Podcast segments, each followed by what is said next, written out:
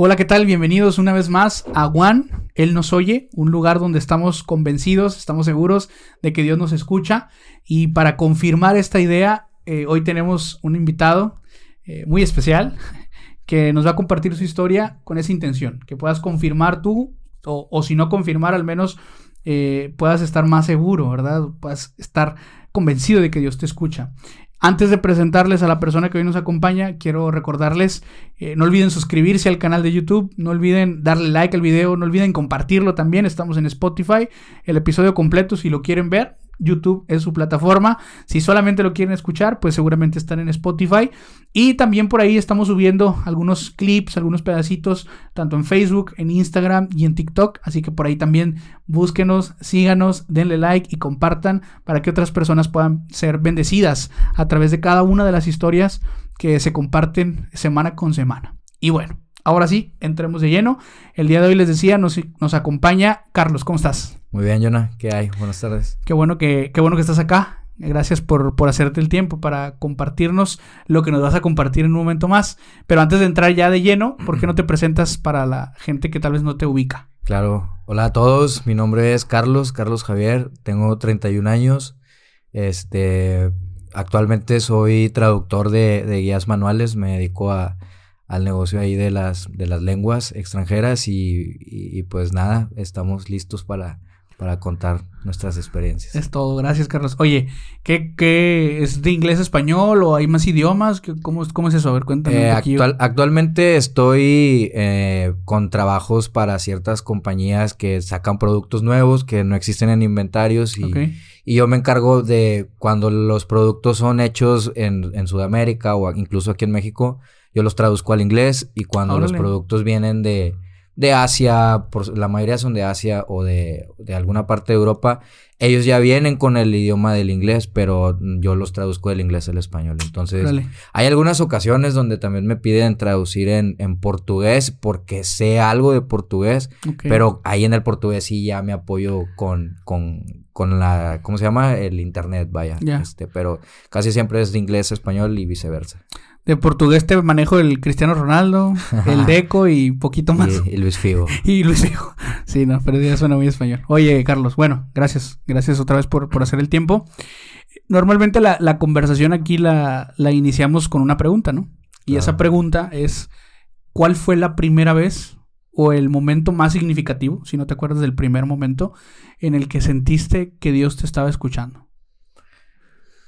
Pues Creo que hay varias ocasiones en las, en las que he sentido...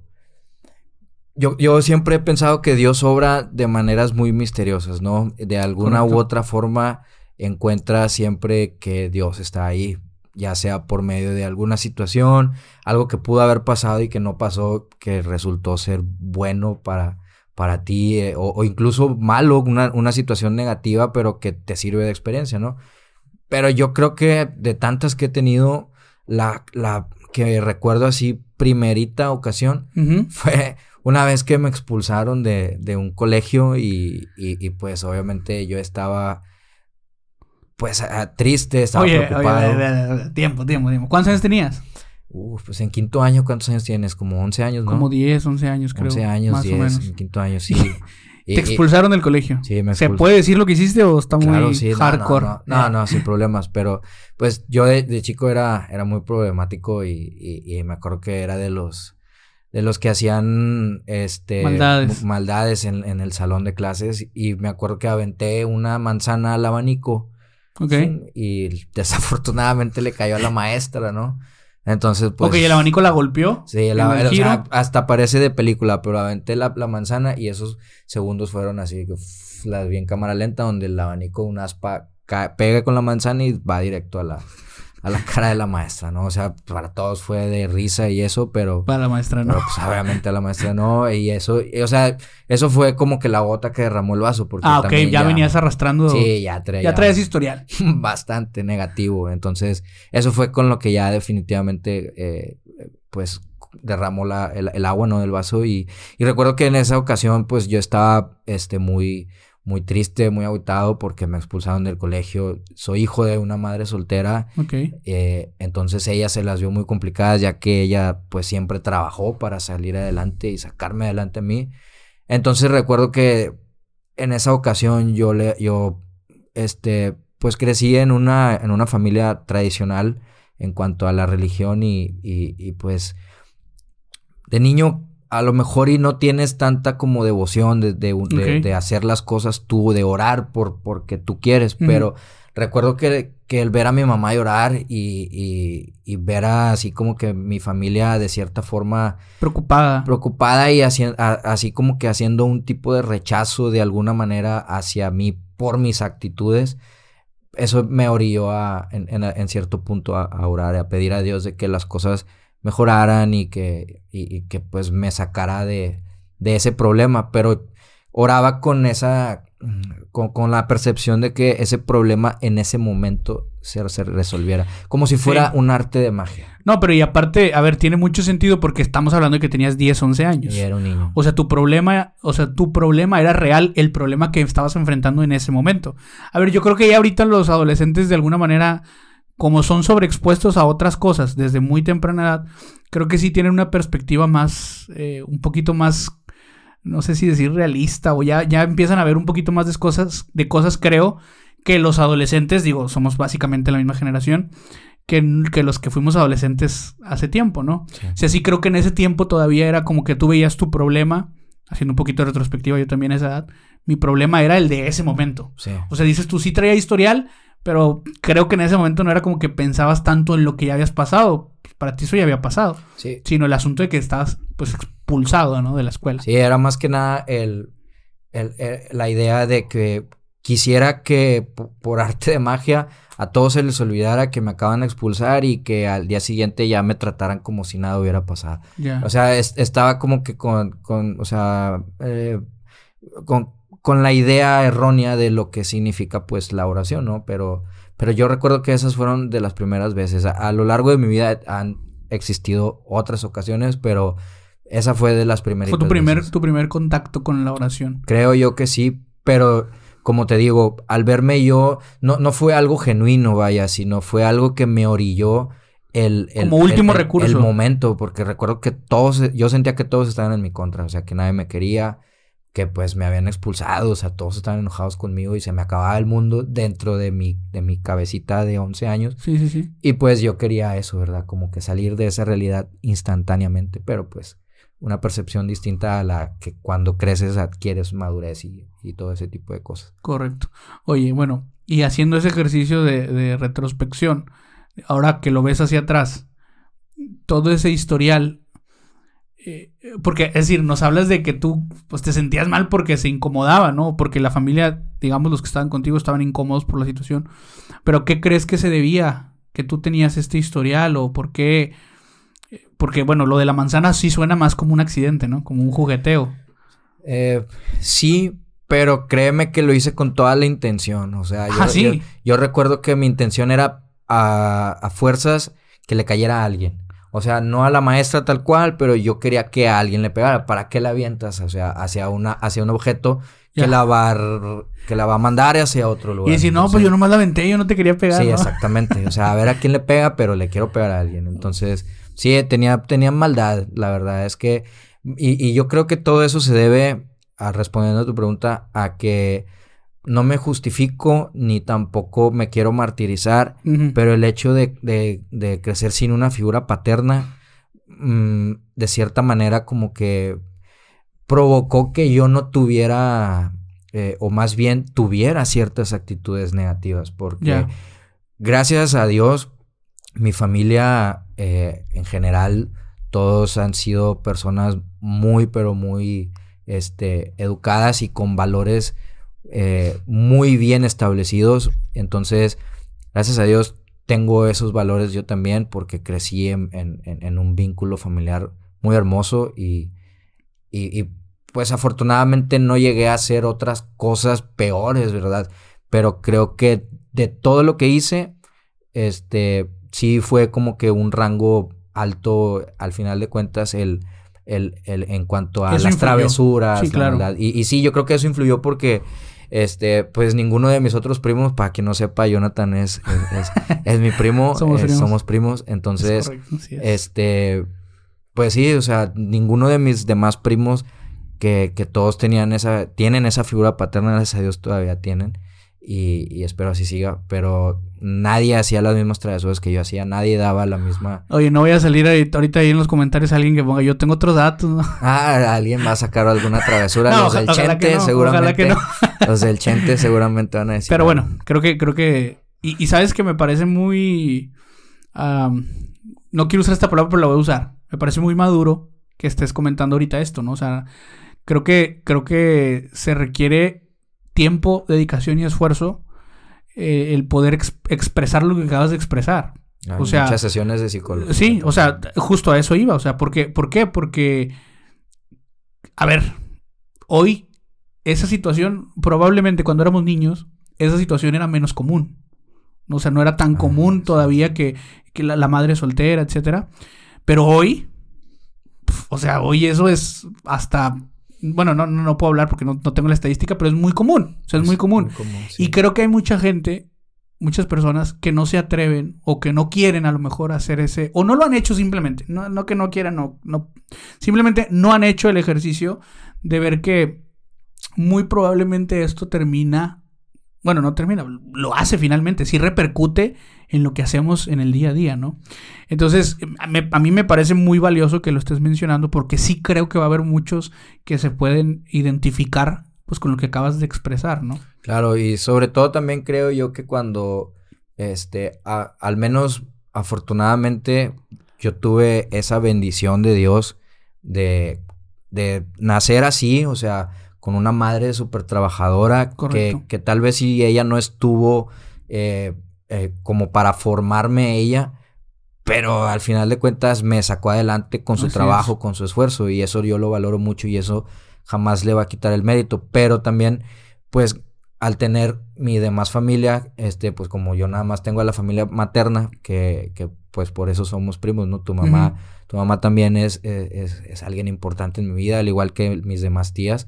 Este, y pues ellas. Le paso un saludo a todas nuestras ah, tías. Ah, sí, un saludo a todas mis tías.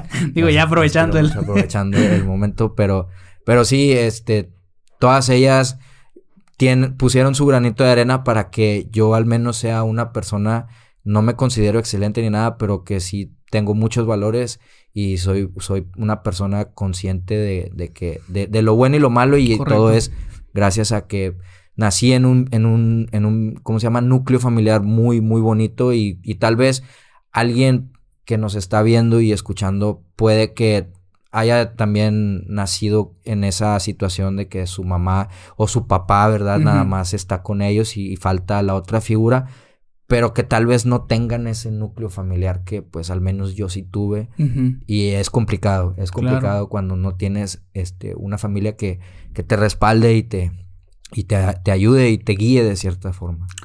Oye, Carlos, pero vamos a regresarnos a, 11, a, los 11, 10, 11, ¿no? Te expulsan horas. Dios arregla esto. No sé qué habrás dicho. ¿Qué pasó? Ahí ocurre una situación este, bastante especial. Y yo digo que, que Dios obra de maneras muy misteriosas porque obviamente no me dio lo que yo quería como yo lo quería pero me dio lo que yo quería de otra manera, porque cuando me expulsan, este, mi mamá, ya he platicado con ella de ese tema, te amo madre, un saludo, este, y ella pues me ha contado que, que buscó de todas maneras posibles el que alguien me cuidara para ella no dejar de trabajar, ella se, ella se quería seguir superando, ella quería seguir trabajando y pues no podía cuidarme, ¿verdad? Entonces no había quien me cuidara. Eh, Desafortunadamente en ese entonces pues algunas de mis tías trabajaban también, eh, algunas otras pues no tenían chance o, definitivamente sabían cómo era yo y pues mejor de que sabes que honestamente, ¿verdad? Y no, las, no las culpo y no guardo absoluto que rencor ni nada de eso porque es normal, porque ya lo habían intentado y como que pues bueno, pierdes un poco la fe, creo yo. Entonces, cuando me expulsan mi mamá se las ve un poco complicadas el, el no saber qué hacer conmigo y recurre a tu papá. Me acuerdo que, que, en aquel entonces mi mamá le pidió ayuda a tu papá con esto de que necesita pues mano dura a este niño, ¿verdad? De que necesita a alguien, alguien que, que, que lo haga. Oye, mi papá tenía mano dura. no, no, o sea. O sea, sí, me, me, me refiero no, no, a, yo sé, a- yo sé, yo sé. a que, a que, pues, una figura paterna, vaya. Sí, claro, alguien. claro, claro. Entonces, su papá le dice a mi mamá de que, ¿sabes qué? Pues sí, sí, sí, yo puedo ayudar, ¿verdad? Nada más que bajo estas circunstancias, estos requisitos, los cuales eran que yo me fuera a vivir a tu casa, o sea, con, con tu papá, con tu mamá, y que, pues, estuviera bajo las reglas de, de mi, de, de mi tío, ¿verdad? Este, las cuales había algo que a mí me, me, me causaba demasiado dolor cuando yo la, yo la regaba, o sea, cuando yo cometía algo que, que incumplía ese contrato invisible, pero que existía, porque estaba en un techo donde yo tenía que acatar unas reglas, que por ejemplo me portaba mal o había alguna situación en la escuela donde pues este, yo, me, yo, yo pues, tuviera alguna repercusión negativa, yo no, mi mamá yo la veía, la seguía viendo, pero ya no todos los días, porque como ya vivía con, con ustedes, entonces yo, mis premios eran de que si te portas bien, los domingos ves a tu mamá. Y para mí los domingos siempre es algo que voy a contar así, que, que- que es muy personal, pero yo los domingos, todos los domingos por el resto de mi vida, cada que se está anocheciendo, cada atardecer de cada domingo, me da demasiada nostalgia porque Era que se era, acabara. era, era cuando se, yo sabía, veía el cielo y veía el cielo naranja, así que empezaba ya a anochecer. Yo sabía que el tiempo con mi mamá en, esta, en ese día se estaba acabando. Entonces era como complicado el saber, y no voy a ver a mi mamá hasta la otra semana. Y, y era muy triste eh, eh, Sí. en eso. Entonces, este, tu, tu familia me, me apoyó muchísimo en, en, en, pues, prestarme le- eh, el, el hogar, ¿verdad? O sea, y crecer bajo las reglas de ustedes. Y ah, fue una experiencia de la cual podemos hablar sin ningún problema a detalle, porque fue una experiencia increíble el, el vivir con ustedes, conocer, este, incluso siento yo que, que, que, que pues sí, agarré muchas cosas positivas de esa experiencia, pero, pero también tuve otras experiencias negativas, pero todas fueron de que originadas por mí, ¿verdad? Porque Sí. igual y seguía siendo un niño, igual y mi esencia siempre ha sido ser aventurero, travieso, este, social. Entonces, mi esencia nunca la he perdido y al final de cuentas, eh, en algún momento siendo un niño, pues cometes errores y, y- y eso provocaba que, que hubiera situaciones en las cuales pues estuviera castigado y el peor castigo para mí era, era ese, no ver a mi mamá los domingos. Entonces Sí. se llegó a un acuerdo donde pues yo iba a vivir con ustedes y, y- y, pues iba a estar en la escuela con, contigo, este, Sí. en la iglesia y pues sí, es, esa... Eh, Y hay, digo, hay un punto importante o que me gustaría comentar para dar contexto, un poquito más de contexto, Sí. ¿no? Naciste en un entorno cristiano, sí, ¿sí? Yo también, pero en ese sentido teníamos, digamos que, de- bueno, pues hay que decirlo, diferentes denominaciones, ¿no? O sea, diferentes formas de, de interpretar y de vivir el cristianismo. claro. Entonces, en ese sentido también suponía para ti una diferencia, ¿no? O sea, en ese momento cuando llegas a la casa, me acuerdo bien, este... A ver, no voy a decir que te tenía miedo, porque no te tenía miedo, pues éramos primos. Pero Somos. sí, como, o sea, sí, pues, perdón, hablaba en ese contexto, Sí, ¿no? sí, De ese sí. momento, somos primos, sí. Pero me refiero a que, pues, eh, lo que acabas de describir, quién eras tú, pues yo era todo lo contrario. Es correcto. O sea, yo era callado, yo era bien, era tímido, yo no, ah, casi no hablaba. Creo que hasta cierto punto lo que me decían mis papás lo hacía, ¿no? Entonces éramos como polos bien opuestos. Y sí, yo recuerdo bien ese momento, o sea, ese ese espacio de tiempo en el que vivías con nosotros y era, pues bien raro. O sea, para mí era bien raro. Y te voy a decir sobre todo que ahorita seguramente tú vas a hablar un poco más de eso. Hay algo que a mí no se me olvida. O sea, yo- creo que todos, todos guardamos como que clips, ¿no? De nuestra Claro, vida, del sí. pasado. Yo tengo varios clips guardados y ha- hay uno en especial. Yo me acuerdo mucho que una vez escuché de alguien, de algún familiar, no de la casa. O sea, no de la casa de. No de, no de, de la familia que compartimos, sino de la familia por parte de mi papá. que alguien dijo algo así como que en algún momento, ¿no? Ya después de tiempo que tú estabas en la casa, alguien dijo algo así como que. Oh, pues ahora Carlos se porta mejor que Jonathan. y yo, te- de verdad, o sea, yo tengo como que ese clip almacenado y yo, y yo siempre lo, lo pienso porque. Y a ver, te voy a decir algo que no te he dicho, ¿no? Pero a lo mejor, Sí, a lo no hay mejor problema. algunos de los que están viendo, este, a lo mejor algunos de los que están viendo, pues van a asociarlo, porque pues, ya dije tu nombre, ya dijiste que somos primos y demás, y estás contando la historia que viste con nosotros. En algún momento, pues predicando, ¿verdad? En alguna de las iglesias que me toca estar, pues he comentado algo, ¿no? De que, de que tú llegas, lo que te acabo de platicar, ¿no? Y cómo, y cómo yo vi, o sea, yo vi en primera persona, o sea, a mí nadie me puede contar, porque cuando yo era niño, o sea, yo vi una, yo vi una transformación, o sea, real, o sea, yo, yo, real, yo me acuerdo que, eso, ¿no? O sea, que tú, es más, eh, la primera vez, y no sé si ya lo he dicho esto, pero, pero es así también, la primera vez que yo quise bautizarme fue cuando yo vi que tú te bautizaste. O sea, porque tú te bautizaste primero que yo, ¿no? Este. Y, yo me acuerdo que esa fue la primera vez. Entonces, que yo dije, o sea, que yo pensé en mi niñez, nada más que en ese entonces yo tenía, pues, no sé, ocho años, ¿no? Siete años tal vez, yo me bauticé tiempo después, este, ya que está un poquito más grande. Pero a donde quiero llegar con esto es que, y lo estoy diciendo yo por ti, a lo mejor lo correcto sería que lo dijeras tú, pero me, me emocioné.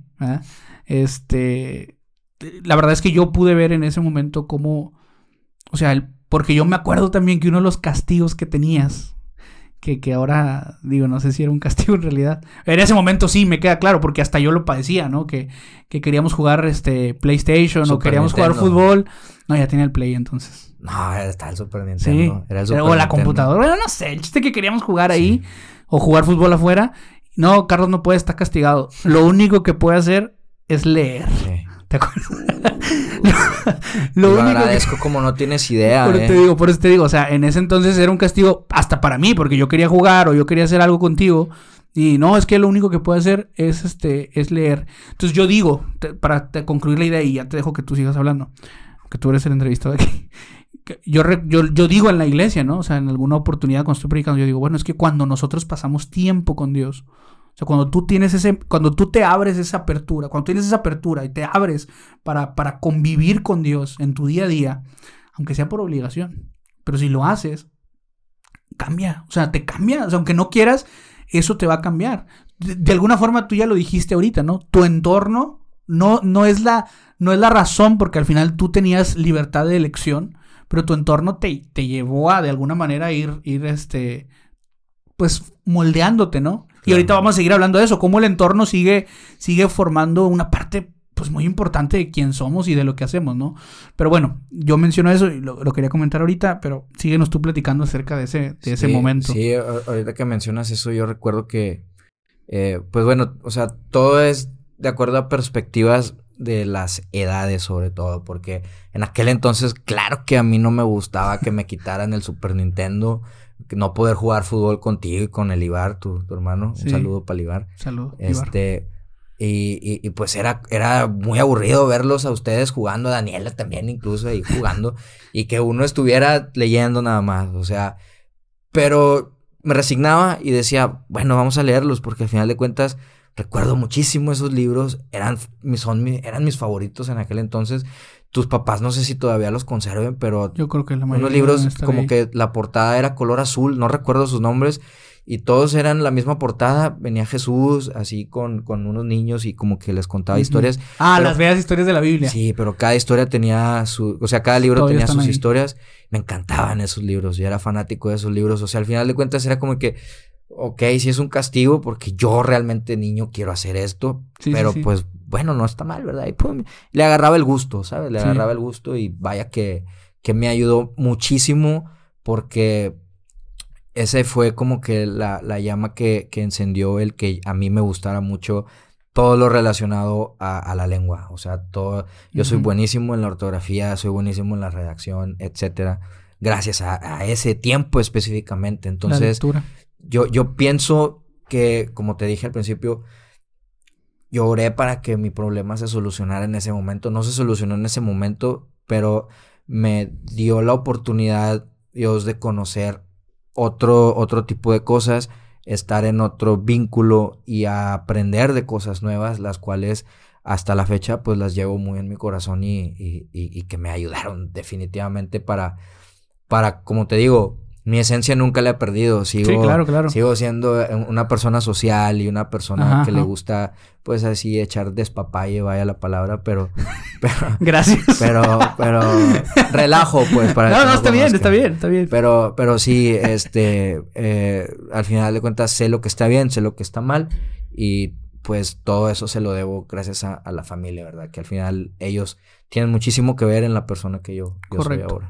Y entonces Dios empieza, digamos, en esa parte a ser un, un punto más, pues, más cercano a ti, ¿no? Ya, ya, no, Claro. ya no está tan Lo, lejano. lo, lo- lo empecé a conocer gracias a que eh, llegó a, a- a la familia de ustedes y, y como ustedes, eh, no quiero poner en comparación, Sí, no, no, no. pero eh, hon- honestamente me, recuerdo mucho que en, en tu casa los libros que había y que yo leía, pues sí eran libros que al final de cuentas son relacionados a la iglesia, pero te dejan alguna enseñanza, o sea, se te queda ahí grabado algo, ¿no? Y en, en, en, en otros lados, pues sí es como más de, de, de estar ahí nada más y solamente los domingos vas a la iglesia. Este, pero pues al final de cuentas, eh, no sé, como es una, como que es más una costumbre y, y, y- y siento yo que, que para que a un niño le nazca es, es- tiene que haber algo ahí que Sí. le interese, ¿verdad? O sea, Correcto. tienes que plantar una semillita que le provoque algo. Entonces, eh, sí, yo creo que en esa edad el, el estar con ustedes definitivamente creó y, y- y provocó que yo me, me interesara más por, por los temas bíblicos, ¿no? Entonces, eh, sí, este, definitivamente es un parteaguas, ya que ahí empieza una parte de mi crecimiento como tanto espiritual como, como personal, ¿verdad? Así es. Bueno, y, y- qué pasa después? Porque estuviste ahí, eh, conociste, fuiste creciendo. ¿Cuánto tiempo estuviste? ¿Dos años? ¿Tres años? No me acuerdo. Estuve contigo desde mitad de quinto año Sí, y luego todo sexto año. sí.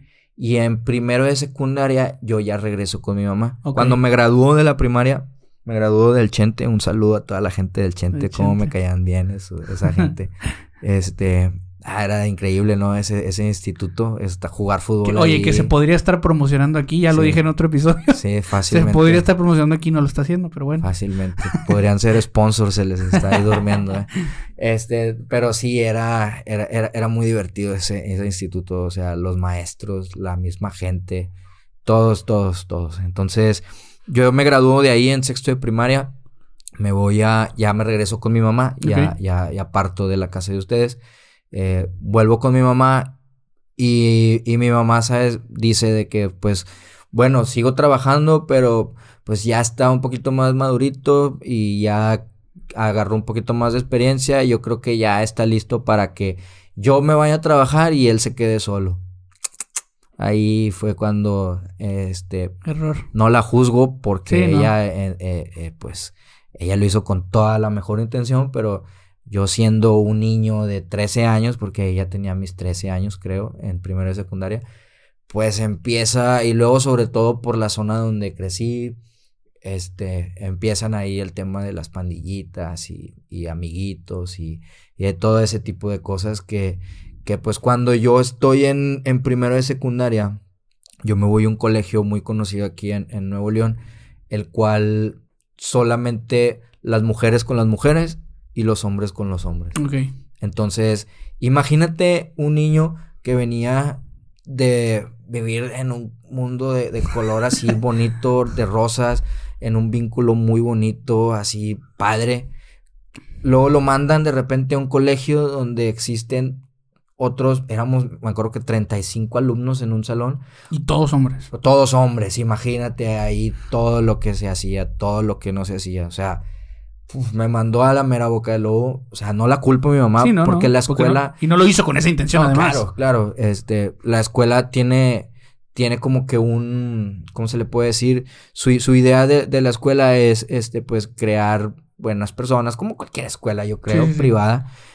Pero, pues, ahí la verdad es que ahí yo creo que conocí también lo que es el malearse, ¿no? O sea, el, Como se dice luego. Sí, ¿no? va- vaya la redundancia, pero sí ahí conocí lo que, lo que es verdaderamente andar haciendo relajo en un salón de clases y fíjate que ahí, en ese, en ese colegio, no me expulsaron, Pero me dejaron terminar el año, pero ya no me dejaron continuar.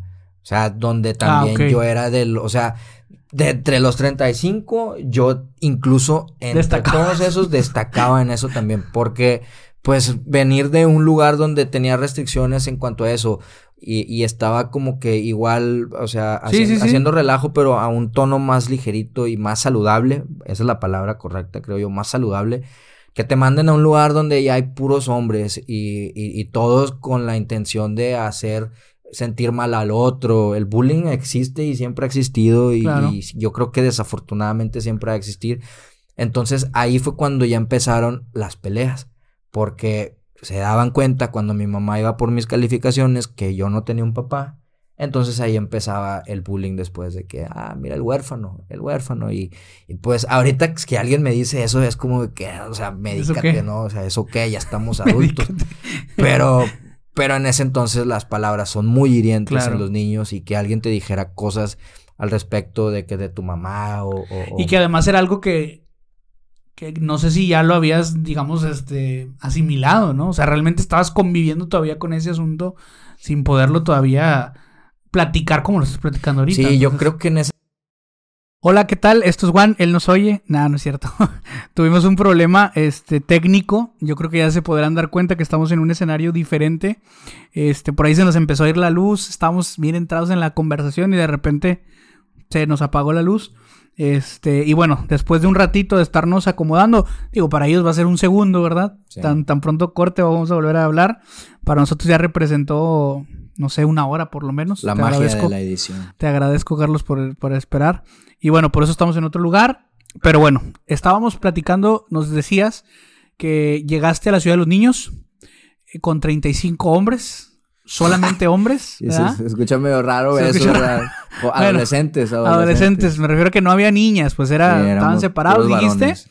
Y pasaste de un ambiente diferente, tanto en la escuela como en la casa, en donde tenías esa cercanía con Dios, primero tal vez a la fuerza, luego ya como algo un poquito más que tú estabas buscando. Genuino. Ajá, genuino, gracias. Pero luego llegas a un lugar donde... Cero. Era todo lo contrario y, me acuerdo que lo último, una de las últimas cosas que nos decías era que eh, terminabas también destacando, ¿no? Sí. Destacando de entre todo lo que había por ahí. De entre los 35 yo era de los primeros que siempre castigaban o siempre regañaban. Eh, era aplicado, sí, era aplicado, la verdad. O sea, por calificaciones no, no fue el, la Problema. situación. Era más por las actitudes que yo tenía, las travesuras, porque éramos mucho de hacer travesuras. Allí, este, había también una cancha de fútbol y ahí era donde yo pues, sacaba todo, todo el, el, lo que traía adentro y... Traes el fútbol en la sangre, ¿no? Sí, sí, desde chiquillo. Desde chiquillo lo traigo en la sangre y el fútbol era como que una válvula de escape para para, o sea, para no andar haciendo de ocioso, vaya, para, claro, no, claro.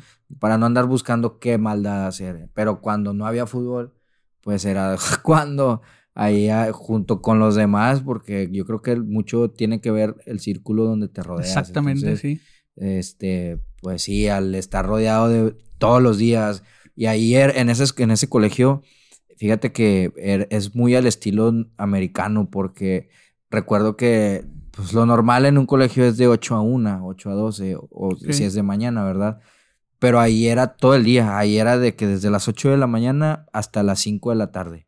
Y teníamos incluso este, dos recreos y uno era un lonche, ¿verdad? O sea, ah, ahí había comedor y convivías literal como si fuera prácticamente desde tu familia, esas personas, ¿no? Pero pues eran, eran chavos al igual que yo que pues también tenían sus problemas en su vida personal y sus actitudes, etcétera. Entonces sí, sí era complicado, la verdad, lidiar con todo eso. Sí, mencionabas ahorita también antes de que tuviéramos este incidente, me acuerdo, una de las últimas cosas que comentaste era que te, de alguna forma ellos te, hablabas de bullying, ¿no? Que te hablaban, que te decían huérfano y que eso te empezaba a ti a afectar.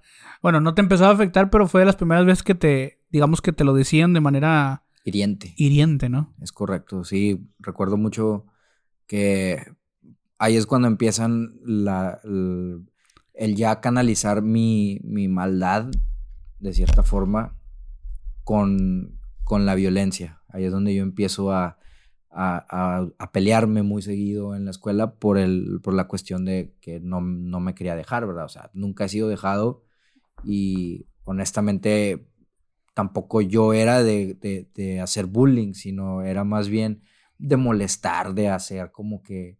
Eh, nunca, nunca fui de, de, hacer comentarios hirientes sobre las personas, alguna situación así, porque yo sabía que, que yo... Que dolía. que, que, dolía, ¿verdad? Porque a mí me, me decían algo, algo así. Y entonces era más como de, no sé, aventarle un papel a alguien o esconderle su mochila y aventarla al otro salón, cosas de ese tipo. Este, pero ahí fue cuando yo empecé a, a, pelearme ya con, con, con, los chavos, porque literalmente al hacerme bullying, pues, o sea, quedábamos pactados de ahorita vas a ver. Y, y nos salíamos y la afuera, salida, vas a ver la salida. No en la salida, es que ese colegio es ah, muy, okay, tienes razón, muy grande, muy grande ese colegio. Entonces nos íbamos a la cancha de fútbol, tienen un estadio de fútbol ahí. Entonces ahí okay. íbamos y ahí se armaba en un lugar así secretito, pum los, los trancazos, ¿no? Y ¿Ganaste más veces o perdiste más veces? La verdad que yo recuerde, gané una y perdí dos, creo. Pero, ah, bueno, pero, tres. Pero es que desafortunadamente cuando, cuando me llegué a pelear, esos dos que perdí, fueron con, con, personas que en ese entonces estaban más altas y más ah, okay, okay. de mayor tamaño, por así Ya, decirlo. ya, ya. Entonces sí tenía una desventaja muy marcada. Handicap. Sí, es un handicap. Es como si pusieras a Julio César Chávez con, no sé, este, Mike Tyson, por ejemplo. Hay una diferencia marcada. Entonces, me, me fui muy al exceso ¿Te, con te esas estás comparaciones. comparando con Julio César no, Chávez? No, no, no, no, en lo No, no, absoluto. no. Pero, pero, por decirlo de una manera, este, al final de cuentas era que yo no me quería dejar. Y, Claro, y- claro. y no me importaba el, el, el que me fueran a ganar. Simplemente lo que me importaba era yo al menos Sí, defenderte. defenderme y sacarme esa espina, porque créame que a lo mejor y, y si me hubiera metido a algún deporte de contacto como fuera el boxeo o incluso el taekwondo, como algunos de mis primos, este, hubiera a lo mejor, no sé, me, me hubiera ido bien. Ese es el hubiera, ¿verdad? Que no existe. Claro, claro. Porque realmente cuando nos peleamos, al final de cada pelea como que uno, fueron tres, pero me acuerdo mucho de esas. Y, y pues te ganabas el respeto también de las personas y ya no te molestaban. Sí, porque sabían que sí ibas a pelear. Que sí, sabían que tú no te dejabas y, y, y, o sea, yo creo mucho que, que el, el, ¿cómo se llama? El valiente vive hasta que el cobarde quiere. Entonces, en mi caso, siempre fue así, o sea, ya después de eso terminaba siendo amigos incluso de, de esas personas, pero te digo, en algunas ocasiones nos descubrieron que nos peleábamos y eso orilló a que pues ya no me dejaran continuar el, el año siguiente. Sí. Oye, hace rato mencionabas también de que cuando llegaste ahí y empezaste a conocer, lo dijiste así, pandillitas. Y se oye un poquito, se ve como inocente, ¿no? La cosa. Sí. Pero, digo, tengo, A un, esa po- edad, tengo sí, un ya. poquito de contexto, ¿verdad? Que, que pues las cosas, pues te traje, hubo problema de por medio, ¿no? Cuéntanos un poco más de eso. Sí, este, pues bueno, más adelante les contaré ya otras cosas, pero, sí, claro, claro. pero en aquel entonces era algo muy light, era como que el, el inicio, ¿no? Eh, la- cuando, pan- cuando digo pandillitas me refiero a un círculo de, de- de- o sea, un grupito de personas dentro del colegio que como quiera se juntaban por fuera y añadían a otras personas externas también. Entonces ya era como que la pandillita de tales así y, y- y que seguían siendo amigos ahí. Entonces yo me hice amigo de un, de un grupito, los cuales también se juntaban y tenían sus amistades eh, ahí por la zona. Es- Esta zona es ahí por el centro de Guadalupe, la colonia Polanco. Y, y bueno, para las personas que no conozcan, es aquí en la zona metropolitana de, de Monterrey. Este, y pues ahí andábamos, ¿no? Ahí varias veces me llegué a, o sea, me acuerdo una anécdota en la cual mi mamá se va, se va a acordar que ella me dejó en la escuela en la mañana y todos nos pusimos de acuerdo para, pues, no entrar a la escuela y salirnos y, y, pues no, no llegué a, a clases, ¿verdad? O sea, ni yo ni mis sí, compañeros sí. ni ese grupito entramos a clases porque nos fuimos de, de rol y lo hicimos varias veces, pero en esa sí nos descubrieron porque pues le hablaron a mi mamá de que, oiga, su hijo, ¿por qué no se presentó, verdad? Casualmente le hablaron ese, en esa ocasión y pues me se dieron cuenta y me regañaron, ya, ya te imaginarás, pero, pero ahí es donde empezó todo el de las pandillitas, eh, pandillitas, empecé a conocer lo que era como que el juntarte con un grupito de amigos y andar haciendo maldades en la calle, ¿no? O sea, rayando paredes, este, recuerdo que en algún momento nos llegamos, es que en ese entonces incluso la misma maldad es de cierta manera inocente, ¿verdad? Porque, o sea, las travesuras que hacíamos, o sea, digo, rayar paredes, pues es un daño a una propiedad y eso está mal, ¿verdad? Eh, incluso también las otras cosas que hacíamos, como aventarle huevos a los camiones, o sea, gastábamos del dinero que nos daban para, la, para nuestro lonche. Para ir a comprar, huevos. comprar huevos y aventárselos a, la pecera. Por ahí pasaba la, la 4, la pecera 4, muy conocida. Le aventábamos huevos y también así otras travesuras, ¿verdad? O sea, sí éramos eh, este, muy conflictivos en ese sentido. Buscábamos siempre el andar haciendo la maldad. Pero creo yo que eh, era más como que me arrastraba el, ambiente, ¿no? El, el, haber crecido en esa situación, porque realmente, a lo mejor y lo digo ya ahora que soy una persona adulta y, más maduro, pero no, a mí no me da ninguna satisfacción el, el meterme con alguien más, ¿verdad? O sea, Por supuesto. Pero en aquel entonces, pues, uno siendo niño piensa de manera muy distinta. Oye, a ver, en todo esto, esto que nos estás platicando ya es otra etapa de tu vida. ¿Qué, edad tienes? Porque esto fue en la ciudad de niños, pero luego siguió, ¿no? Secundaria. Ahí tenía yo primero de secundaria. O sea, en primero de secundaria no me dejan continuar. Yo creo que tenía unos 13, 14 años, puede ser. Como soy de septiembre, hay un, hay, este, la escuela, pues se me, se me, me juntaban con los más grandes, creo, pero yo mm. era de un ciclo anterior, algo así estaba. Entonces, el ciclo académico medio raro. Y, y pues, yo después de la ciudad de los niños, que ya no dejan continuar a mi mamá, o sea, a mí y mi mamá ya definitivamente dijo, ya estuvo, ya no te voy a pagar ningún colegio privado, porque para esto estuve en colegios privados hasta ese momento de mi vida, ¿verdad? El instituto donde estuve con, contigo, ¿verdad? Que somos dos generaciones este, separadas, pero antes de eso estaba en el otro colegio, que también es un colegio privado, y luego la ciudad de los niños, que también quieras o no, pues es privadito. Y después me mandan a una pública. Un saludo a la secundaria 5, profesor Rosendo Lazo. Ahí es donde definitivamente ya conozco todo lo de las pandillas y todo eso a, full, ¿verdad? O sea, ahí ya es un, un tema donde pues incluso estaba en la tarde, o sea, porque tú sabes, ¿no? La mañana era como que los bien portados y en la tarde ahí van los, los o que sus papás no pueden cuidarlos o los que definitivamente son problemáticos. Oye, un saludo a todos los que están viendo, escuchando esto y están en la tarde, ¿no? Es correcto. no, bueno, a ver, se sabe, ¿no? Creo que es algo que, sí, sí, o sea, que así pasa, así sucede. Es, correcto, o sea, no, no hay que querer tapar el sol con un dedo. Llegas a la secundaria, estás en la tarde y ¿qué pasa ahí? ¿Qué, o sea, porque ya no hablas de pandillitas. Por, lo, por tu lenguaje corporal, por lo que dices, ya estás hablando de algo más. Y ahí ya empiezan las cosas más serias. En aquel entonces igual y no es todavía no estaba la época tan marcada que conocemos que hubo pues la ola de violencia acá en, Nuevo León, donde existía este pues diferentes grupos ahí haciendo maldades, ¿no? tipo de cosas estamos hablando, todavía no llegaban, pero ya ya existía muchas pandillas, pero ahora sí ya pandillas, pandillas. ¿Cuál es la diferencia? ¿Cuál es la diferencia entre las pandillas de las que hablaste hace un rato y estas de las que estamos hablando ahora? En estas que estoy hablando ahora ya es de, de salir, no nada más de ese, o sea, salir de ese círculo de la escuela, sino aquí ya es más de, de un círculo de amigos que a lo mejor y conoces a uno ahí, pero él te lleva a su, a, su barrio y ahí empiezas a conocer a más gente y ahí ya son de juntarse en la esquina a hacer algún tipo de, de cosas que pues, o sea, son mal, ¿no? Drogarse, este, tomar alcohol siendo menores. Eh, incluso ir a fiestas y terminar peleándote con los de la otra colonia, porque la otra colonia, la otra pandillita son enemigos. Y, y durante ese lapso de tiempo que yo estuve ahí, hubo otra situación. Recuerdo que te dije hace, ah, cuando empezamos esta conversación, este podcast, que han habido varias, varias situaciones en las que yo he, yo he orado, ¿no?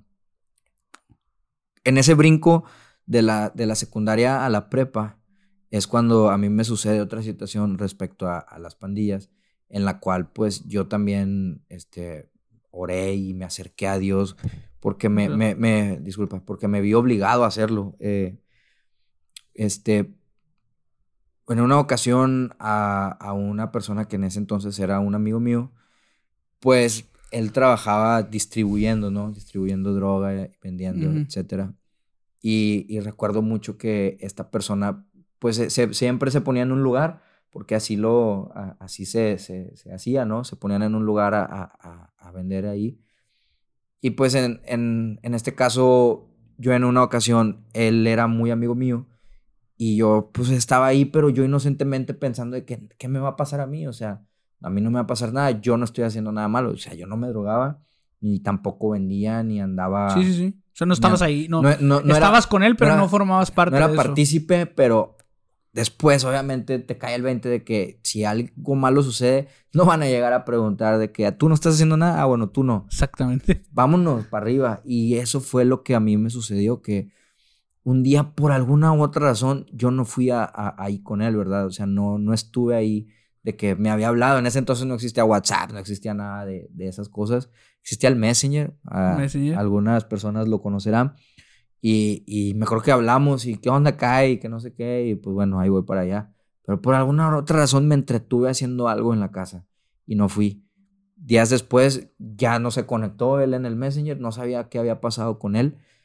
Y resulta que pues a él junto con otras dos personas que estaban ahí con él en ese lugar, se los habían llevado detenido y, y pues obviamente la misma, la misma policía les plantó ahí ciertas sustancias y pues en lugar de ser, no sé, era menor en aquel entonces mi, mi amigo, y en lugar de ser algo que fuera simplemente como para una correccional y salir en un año a lo mejor, lo metieron y lo trataron como si fuera un, un adulto. Un, adulto y a una persona adulta. Y creo que acaba de salir hace como un año apenas. Pero te estoy hablando que eso ya fue hace 15 años. O sea, perder 15 años de sí, claro es algo que no se ¿Tú tuviste eso, te impactó y, y, qué le pediste a Dios? No, más que nada agradecí en ah, ese momento. Ya, ya agradecí, me acerqué a Dios agradeciendo en una en un momento de lucidez que yo tuve donde dije, si yo hubiera estado ahí, probablemente yo hubiera sido también parte de esas personas. Salieron en el periódico, recuerdo mucho que yo compré El Sol y ahí venía, es un periódico, promoción. Este, se podría, bueno, no, mejor no. No, no. Mejor no. dejémoslo. Sus portadas están un poquito. Sí, sí, sí. Bueno. Pero bueno, este. Yo compré ese periódico porque literal vi la portada y salía mi amigo detenido y salía en la patrulla junto con las otras dos personas y salía así detenido donde, donde pues se lo habían llevado preso, ¿verdad? Y pues duró un tiempo, duró un tiempo en la cárcel, o sea, le, le, incautaron sustancias porque lo que, lo que él manejaba estoy seguro que no era tan tanto a como se lo plantearon, ¿verdad? Entonces... Oye, eh, pero bueno, fíjate, te acabas de decir que después de esa experiencia tú le agradeces a Dios. Señor, gracias porque me cuidaste. Es como una forma de... A ver, no me, no me atrevo a decir, lo tendrás que decir tú, pero no, me atrevo a decir que en ese momento de tu vida Dios no era tan relevante. Pero le había, es, posible. Había perdido de cierta manera como que el, el camino y, el contacto con él. O sea, hubo un tiempo donde me acerqué muchísimo cuando estuve viviendo con ustedes y era parte de mi día a día, realmente. Este, pero después pasan otras situaciones donde me, este, me, voy a otra escuela, eh, cambia mi, mi, mi, círculo social, cambia mi entorno y, em, y empiezas a relegar eso y como que ya no, ya no es parte de tu día a día. aún así, cuando pasa esto, lo primero que haces es, pues gracias Señor, porque sí sé que tú me estás cuidando. A lo mejor yo no he estado tan al pendiente, pero sé que tú me estás cuidando. Ahora, la pregunta que te quería hacer es, este, este momento en el que, voy a decirlo así, reconectas con Dios, agradeciendo porque te cuidó de que, pues tú, tú pudiste haber estado 15 años también. Eh, ese momento de agradecer a Dios, de reconocer que te está cuidando, ¿fue para ti o supuso un cambio en lo que vienen siguiendo o realmente no? Sí, en, aquel, en, ese entonces este, son como puentes que ha habido en mi vida donde sí, cuando pasa eso yo digo, vaya, o sea, estuve a punto de, de si, si por alguna otra razón hubiera estado ahí, hubiera yo también sido este, partícipe de esto. Recuerdo mucho que, que, que agradecí a Dios orando eh, de esas veces que no necesariamente vas a la iglesia, sino simplemente tú en la noche te arrodillas, cierras los ojos y, y empiezas a orar con tu voz interior, ¿no? Y recuerdo mucho que, que yo, me, yo me dije a mí mismo, pero también estaba, te estoy hablando que tenía 16 años ahí para ese entonces. O sea, sí me propuse yo de que vamos a, a, a portarnos bien y vamos a hacer las cosas bien, pero me duró poco ese, ese, esa convicción, ya que el entorno me arrastraba. No me justifico ni tampoco quiero decir que, que, sea débil, porque realmente volvía a caer en, en, el tema de, de, volver a andar con las pandillas y ese tipo de cosas, pero yo decía, ok, es que me gusta este ambiente, me gusta lo que significa pertenecer a un grupo social, me gusta saber que, que estas personas son mis amigos y que andamos en una fiesta y que, ah, nos respetan, ahí vienen estos tipos o cosas así, pero también sabía diferenciar mucho que cuando ya había temas más fuertes, como lo eran las drogas y la violencia y el crimen organizado, ese tipo de cosas, yo me hacía a un lado totalmente y decía, esto no. O sea, si alguien quiere ser parte de eso, adelante, pero yo definitivamente, yo nunca voy a entrar en ese mundo porque sabía que entrar en ese mundo es, es algo complicado. y afortunadamente nunca lo hice y, y, y sí, es, sí me manché de, de mucho aceite, grasa, como quieras llamarle, de lo malo, pero al final de cuentas no, no, no llegué a, ese extremo, vaya, de, de, otras situaciones en las cuales probablemente han existido muchísimas situaciones en mi vida que yo sé que por obra de Dios y sobre todo también me gusta mucho pensar que tengo un ángel, el cual es mi abuela, mi abuela materna, que por, por alguna otra forma alguien me ha cuidado y, me han salvado de tomar malas decisiones y de situaciones complicadas en las que mi vida pudo haber estado en, peligro, ¿no? Pero gracias a Dios estamos aquí compartiendo. Correcto. Sí, sí, este... Eh, definitivamente, ¿verdad? Dios tiene el control. Creo que siempre... Y, eso es algo muy bueno de, de poder... O sea, cuando alcanzamos a ver no siempre lo podemos constatar. O sea, no es como que siempre vamos a tener evidencia, pero hay momentos, y creo que Dios de alguna forma también lo permite, hay momentos de nuestras vidas en los que tenemos oportunidad de confirmar que Dios estaba al control, ¿no? O sea, cuántas cosas no pasan a nuestro alrededor y ni, ni cuenta nos damos, ¿no? De que, de que estuvimos cerca de, de algún peligro, de alguna amenaza. Pero cuando podemos confirmar que sí había una amenaza real, que había un peligro real y que fuimos salvados, pues no queda más que reconocer que Dios está al control, ¿no? E, eso es muy bueno, pero sabes que yo te preguntaba hace un rato de si esto supuso un cambio en tu vida. Ya nos contestaste que fue por un momento de tiempo en realidad. Ahorita seguimos platicando eso. Pero te preguntaba porque creo que esta es, el, esta es la constante de, del, del cristiano, del creyente. Es decir, a ver, ojalá que no tuviera que ser así. O sea, ojalá que fuera, ojalá que fuera de otra manera, pero, pero el, hecho, la realidad, es que la gran mayoría de nosotros, eh, insisto, creyentes, cristianos, tenemos pues altas y bajas, ¿no? Y eh, por momentos nosotros terminamos a veces inevitablemente alejándonos de Dios, probablemente por el entorno. Ah, porque mira, si hacemos el ejercicio, en realidad, el entorno que tenemos a nuestro alrededor siempre nos va a proponer con más fuerza cosas que no nos acercan a Dios. O sea, es inevitable, ¿no? Entonces, creo que, creo que cuando no estamos al pendiente, creo que cuando no somos conscientes de esto, es mucho más fácil que de alguna manera nos vayamos alejando de Dios. Y luego cuando vienen problemas o cuando constatamos que Dios nos está cuidando, aunque nosotros no somos tan conscientes o no, no, no, no hacemos partícipe a Dios de nuestro día a día, creo que en ese momento tenemos como que un despertar, ¿no? Como que, bueno, ahora sí, como decías tú, le voy a echar ganas, ahora sí voy a tratar de acercarme. Pero la verdad, el, hecho es que muchas veces fracasamos. O sea, e, esa, esa intención nos dura lo que dura la sensación de que, ah, bueno. Sí, es correcto. ¿No? Entonces, eh, por eso yo te lo preguntaba. Y ya, ya, más o menos nos contestaste. Pero aún así, creo que hay una cosa que es muy importante de señalar. Y es algo que tú has estado mencionando. Bueno, yo de todas maneras, pues no, no me olvidaba. O sea, yo sí sabía que de alguna manera, pues estaba tomando decisiones no muy adecuadas, ¿no? Que en ese momento tal vez para un adolescente, un joven, pues obviamente era más atractivo salirte con tus amigos que a lo mejor pues, ponerte a leer, ¿no? Como decíamos hace un rato. Eh, ¿Por qué? Porque lo otro incluso era obligación, ¿no? O sea, era, era, era el... tenías que. Entonces, creo que es una lucha bien interesante, que tú lo viviste como adolescente, pero ahorita vamos a llegar allá también, que como adultos bueno, tú como adulto, yo todavía no. no, que como adultos como jóvenes, adultos, adultos en general, eh, seguimos teniendo. Todos los días, diariamente, es una lucha constante entre el bien y el mal que existe dentro de nuestros pensamientos y, decisiones, ¿no? decisiones, sobre todo, ¿verdad? Me, me ha tocado levantarme muchas veces de muchos fracasos y de muchas malas decisiones, la verdad.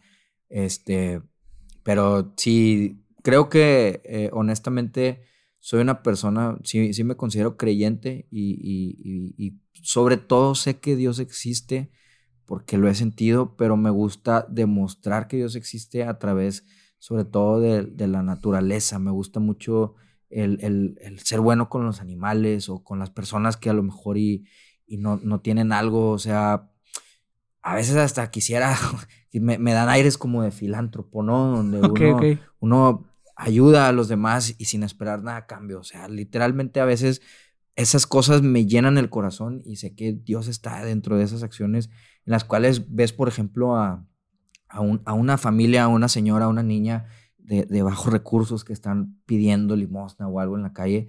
Simplemente vas, no dices nada, compras algo y se los das. Sin necesidad de andarlo subiendo a las redes sociales. Claro, claro. Porque existe mucho eso, que ahí ya entra un tema donde es un morbo, ¿verdad? Sí. Y ahí o ya hay unas ganas de, likes, ¿no? Sí, o sea, la necesidad de las personas de buscar como que la aceptación a través de las redes sociales. Sí.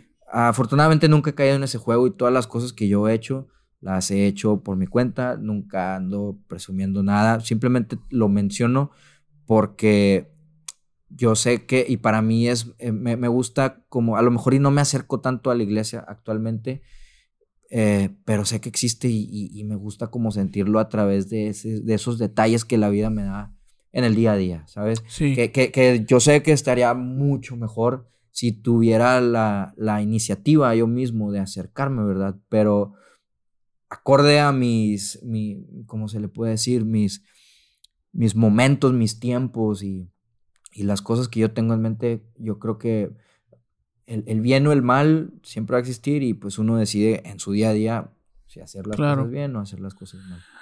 Vamos a regresar un poco a la historia. Creo que ahorita vamos a, coincidir otra vez en puntos como estos.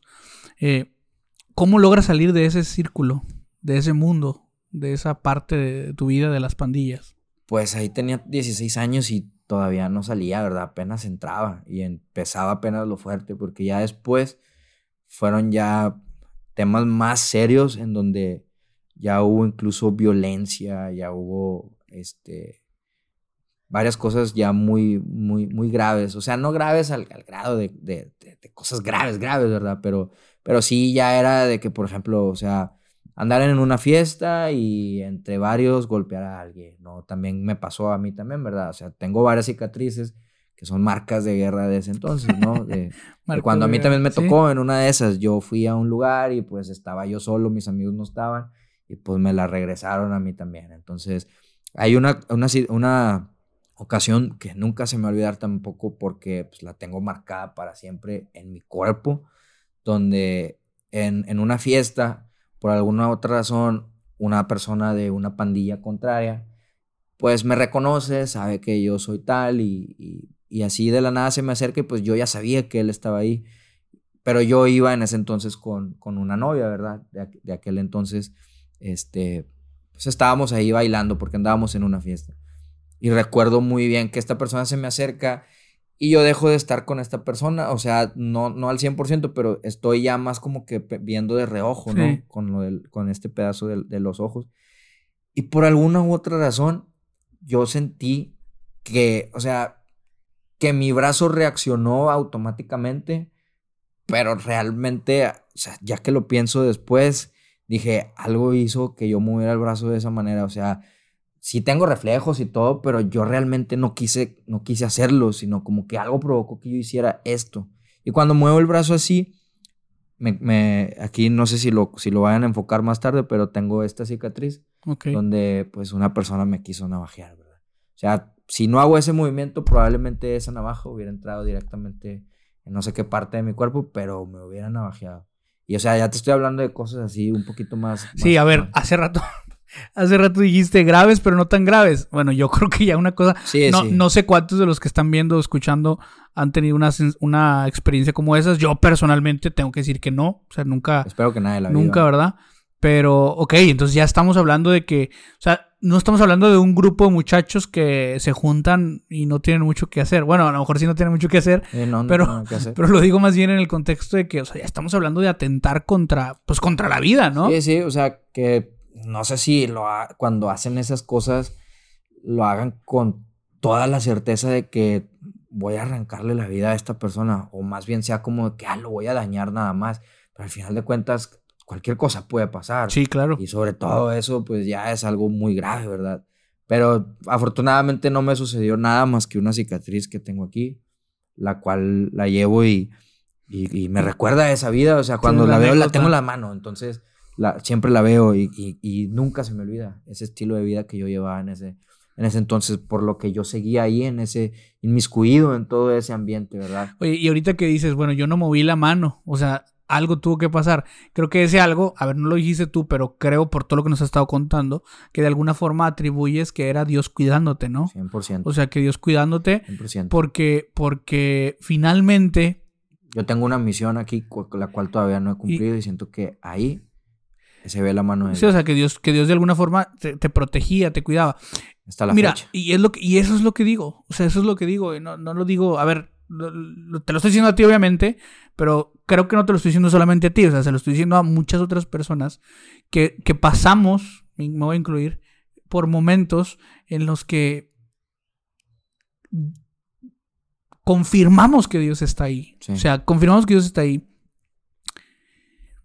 Pero no sé qué termina de hacer falta Para acercarte más. no sé qué termina ajá, de hacer falta. Y voy a decir no, no acercarte más. Yo diría para, para voltear. O sea, para voltear, ver a Dios y Y decir, decir- ¿sabes qué? Sí, cierto, o sea, ya. Sí, sí, sí. Yo, ya, ¿para qué? ¿Para qué sigo ah, distanciado, no? Sea, yo no sé si existía ese tipo de reflexión en tu mente después de que pasaban esos sucesos, o es algo que solamente estás viendo ahora que volteas hacia atrás.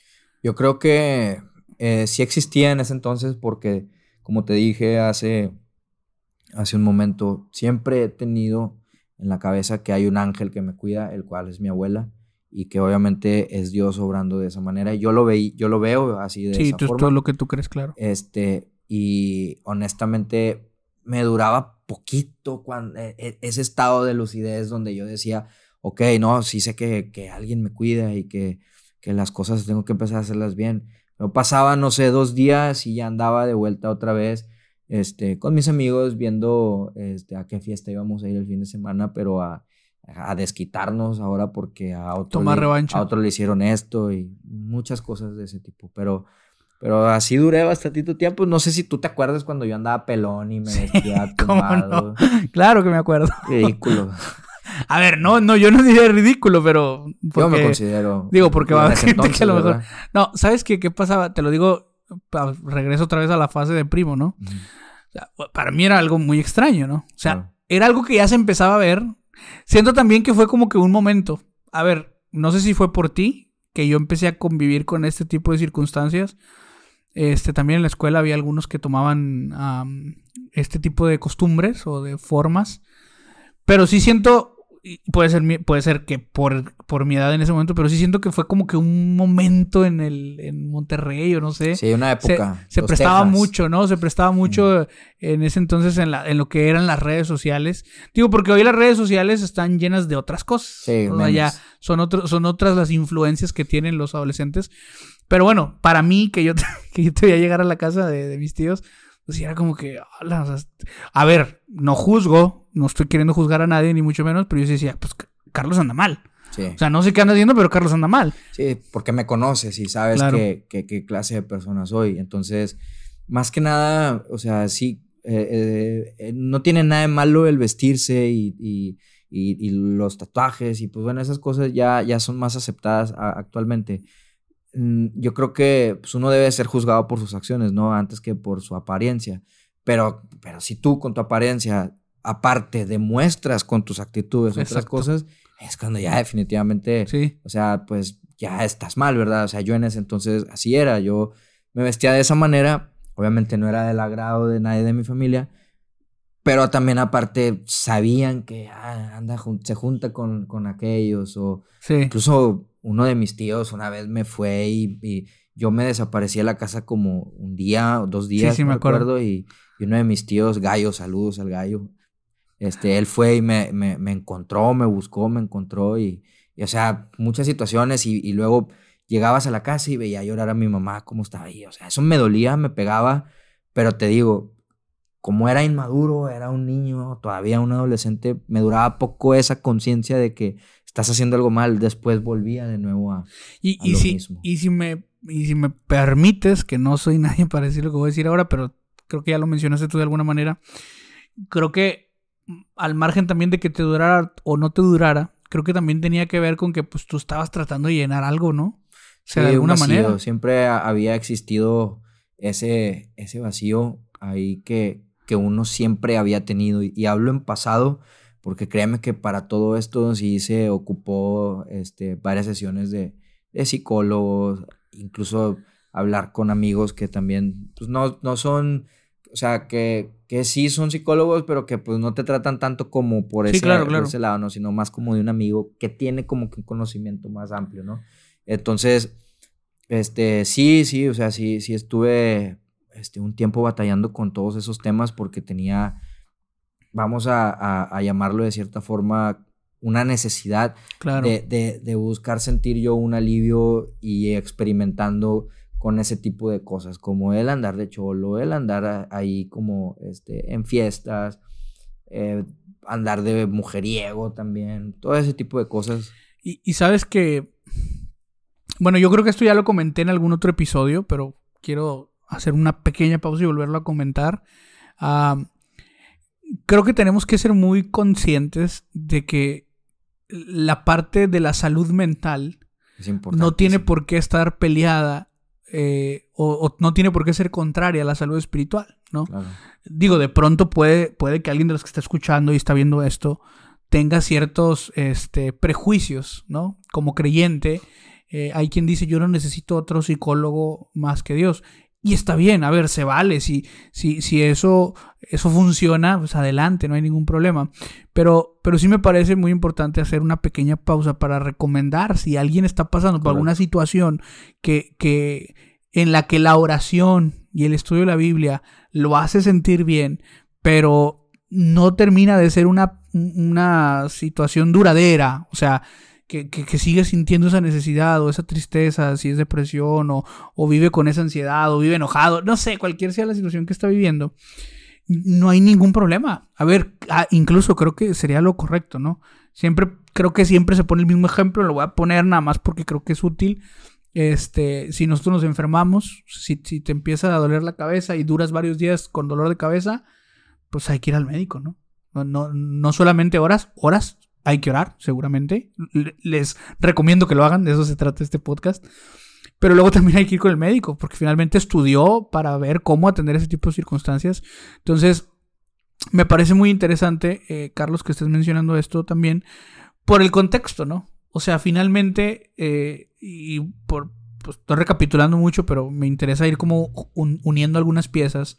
O sea, esa parte espiritual, de alguna forma la conocías, no la estabas viviendo porque tu entorno no te no, no, favorecía todo esto. Estaba apagada ese switch. Está, ajá. de, alguna forma entonces empezaste a pues sí a tratar de llenar eso que estaba de alguna forma vacío, ¿verdad? Que ya habías mm, que habías logrado ya satisfacer, ¿no? Que era lo que, nos platicabas.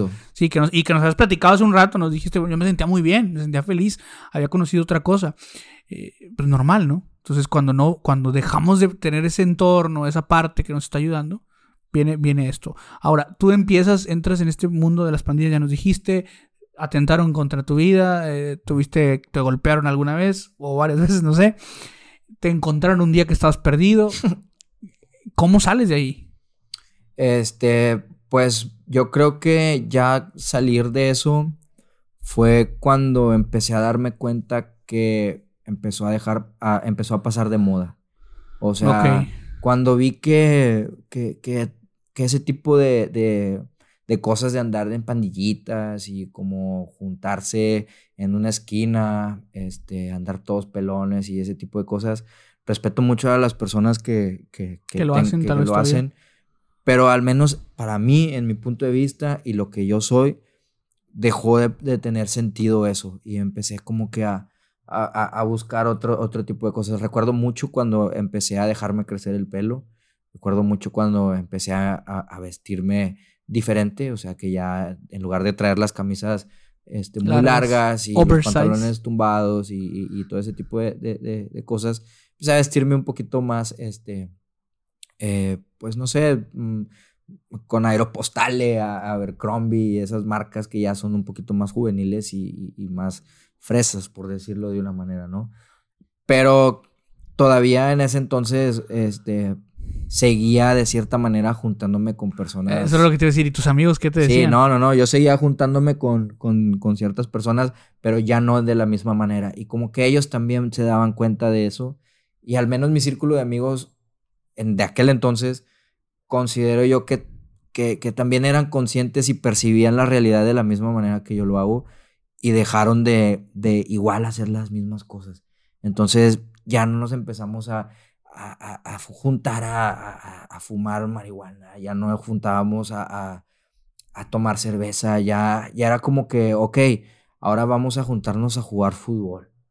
O sea, algo que siempre nos ha gustado desde la infancia, pero que cuando empiezan, yo creo que algo tiene mucho que ver en esto y es que el amor definitivamente cambia a una persona y aunque suene cursi y alguna persona se, pueda reír de esto, el amor definitivamente cambia a una persona. Sí, claro. Para bien o para mal. En este caso, yo en aquel entonces empecé a tener una relación y varios de mis amigos casualmente, algunos ya tenían tiempo con sus parejas eh, de aquel entonces y así, y otros empezaron también pero empezamos a coincidir mucho con, con esas saliditas en grupito de que cada quien con su pareja. Ah, en parejas. Y entonces, cuando íbamos a los lugares, pues obviamente si tú vas con un aspecto, aquí en Monterrey así es la, cosa, si tú vas de vestido de cierta manera, no te van a dejar entrar a, cierto lugar. Entonces nos empezamos a vestir mejor, a dar otra apariencia, pero créeme que dentro de todo seguíamos siendo los mismos. O sea. Sí, a ver, eran las mismas personas, pero haciendo cosas distintas. Sí, sí, sí. Vistiendo diferente. Y, o sea, te digo esto y hago énfasis en esto porque nos tocó varias veces que en pleno antro, así alguna persona chocaba el hombro con el otro y se armaban de que las ah, peleas y ninguno de nosotros, ay, no, ya no me peleo, o sea, yo ya cambié. No, nosotros siempre le entrábamos, ¿no? O sea, nunca dejamos de ser esas personas pero ya éramos más como que tranquilos, por decirlo de una, de una, palabra. Porque créeme que a mí me cambió para bien el, haber tenido esa relación. Después tuve muchas cosas en esa relación, pero que ya te contaré más adelante. Pero fue un punto de inflexión en el cual empecé a cambiar. Empecé a cambiar ciertos hábitos. O sea, ahí es cuando empieza ya lo de las pandillas a dejar. A dejar ¿Qué, edad tenías? Tomar importancia. Yo creo que ella tenía unos 21 años, 22 años, más o menos. 22 años. Y empiezas esta relación. Eh, la relación la empecé como dos años después. Haz de cuenta que hay un puente de nuevo. Ok. En donde empiezo a vestirme de manera distinta, pero ya no era tanto de, juntarme con una pandillita ni nada de eso, sino ya era más como de jugar fútbol. Puro jugar fútbol, jugar fútbol. Y, ahí con ellos, pues sí, nos juntábamos a, a hacer despapaya y esas cosas, pero ya no con tanta malicia, ¿verdad? O sea, si se nos presentaba alguna situación, pues todos éramos ex malandros, por decir de una, de una, de una, palabra, pero y, no, nos, no nos echábamos para atrás ni nada si surgía algo, pero ya no lo buscábamos, ya era como que un ambiente más, más tranquilo, porque ellos ya empezaban a tener novios, esos amigos. También. Y yo todavía no conocía a esta, a ah, esta persona, pero yo también ya empezaba como de que a buscar. no, no a buscar realmente, nunca la busqué, pero empezaba a salir con, por ejemplo, con alguna amiga, eh, acompáñame porque se van a juntar mis amigos acá y van a ir de parejas, pues acompáñame para no ir solo. Ah, sí, y en algún momento iba con, con una persona y después iba con otra y así sucesivamente, o sea, seguían, seguían juntándome con ellos, pero yo era el, que no tenía todavía una pareja formal, una pareja estable. Hasta ya tiempo después. Hay un, hay un puente como de, unos dos años, yo creo. No, sí, un año y medio, dos, porque con esta persona yo empecé la relación en el diciembre del 2000, 2000 ¿qué? 2000, 2014, 2014 empecé. Ok, hace, hace unos años ya. Ya, ya hace casi 10, ya 10 años. Dices que pasaron algunas cosas. Me comentabas antes de que empezáramos a grabar de una en particular que fue...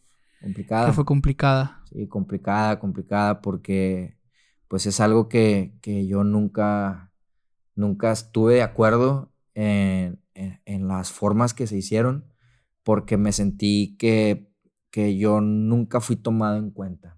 Este, yo pasé por un aborto en el cual esta, esta persona pues mm, tiene, no sé si todavía la tenga, tengo mucho tiempo que no la veo, pero tenía la convicción de que ella nunca quería ser mamá. O sea, ella nunca quería tener sí, no, no quería tener hijos. Y te preguntarás, y pues esas cosas, obvio que se hablan desde el inicio, ¿no?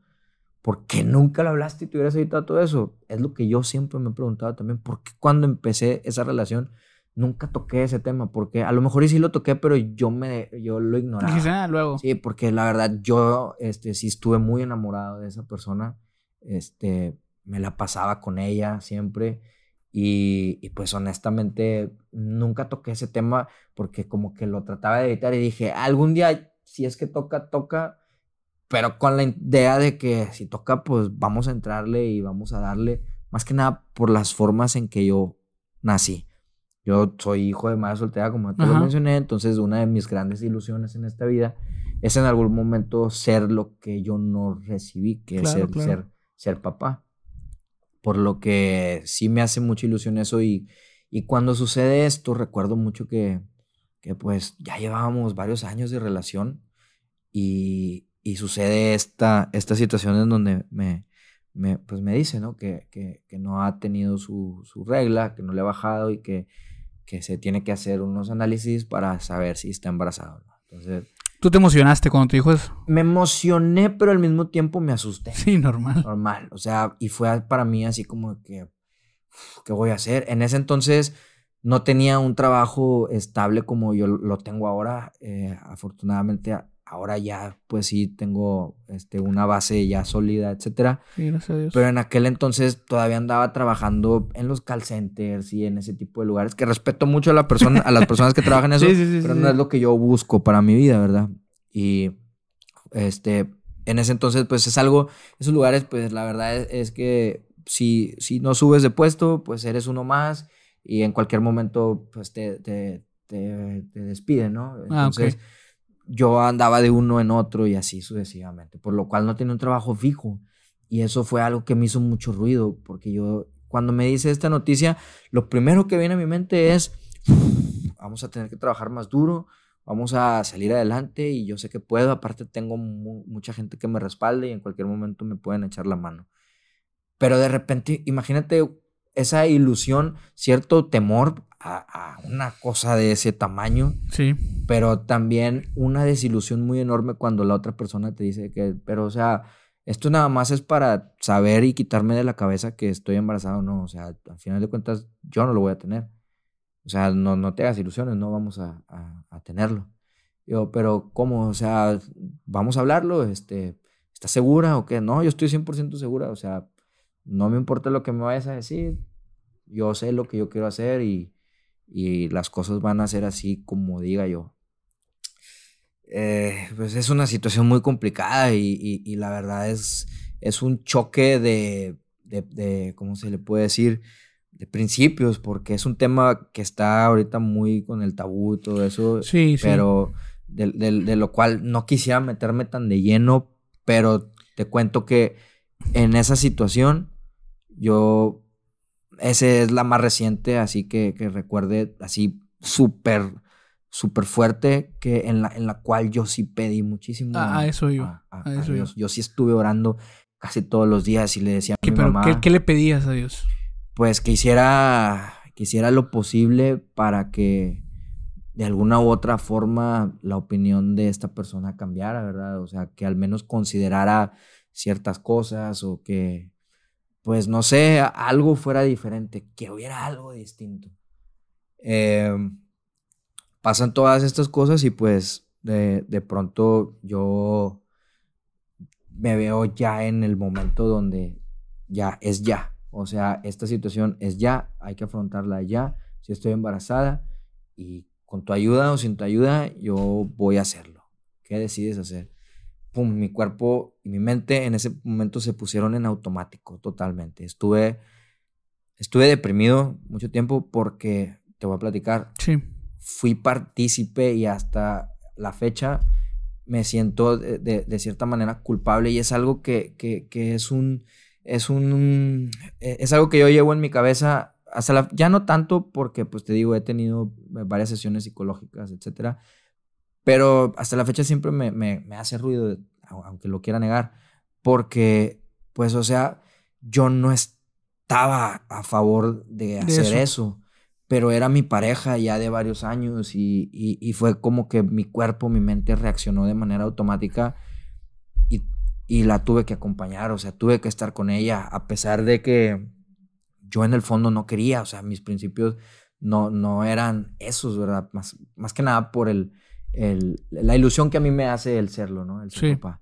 Ahora, llegué al grado de ese- esas cosas, yo no se las quise contar absolutamente a nadie, pero llegué al grado así de, ¿qué hago? Mi mamá es abogada, entonces yo quise preguntarle a ella si había algo, si se podía hacer algo. Para que ella no lo. Sí, verdad, pero pues por las semanas que ella tenía de gestación y todo eso, no había nada que se pudiera hacer. Al final de cuentas en Ciudad de México es, es legal y, y, pues se, se hizo, ¿no? Y, y yo fui partícipe porque la acompañé siendo mi pareja, no la quise dejar sola. Este, eso ya fue más algo en automático, la verdad, que, que yo, este, pues lo hice porque no quería dejar a esta persona sola, ¿verdad? Hacerlo sola. Nada más que cuando sucede y cuando pasa eso, sí fue uno de los días más tristes de mi vida. Carlos, tú estabas orando para que algo pasara, Sí, cambiar pero, algo. pero no cambió. no sucedió. ¿Cómo, ¿Cómo convives con esa idea? ¿Cómo, cómo explicas eso? Es una frustración muy grande porque como te dije hace rato, este, Dios eh, de cierta manera obra de maneras muy misteriosas y no te da lo que quiere en ese momento, pero después te da, te dice el por qué o, o- o te hace entrar en razón o al menos suceden cosas que dices, uff, vaya, vaya, qué, qué- qué cosas, ¿no? Sí, sa- sabes que me, me, me parece muy apropiado mencionar esto. Eh, por naturaleza, cuando creemos en Dios, buscamos atribuirle a Dios las cosas, ¿no? Como si Él los hubiera hecho. Pero hacer eso sería lo equivalente a decir que Él quería que tú anduvieras de pandillero, por decir algo. Por ejemplo. ¿no? Pero lo que hemos venido conversando justamente es que, pues, aún y, los que esta- aún y cuando los que estaban a tu alrededor eran los que facilitaban eso, pues la decisión final fue tuya, Claro. ¿no? Entonces, en este contexto de lo que estamos hablando de tu, de tu ex, tu expareja y la oportunidad o el- la posibilidad que tenían de ser papás, a ver, claramente, digo, yo no soy Dios, pero claramente puedo, podría y me atrevería a decir que pues no era lo que Dios quería, ¿no? Es correcto. O sea, finalmente Dios no propició eso. Es la decisión.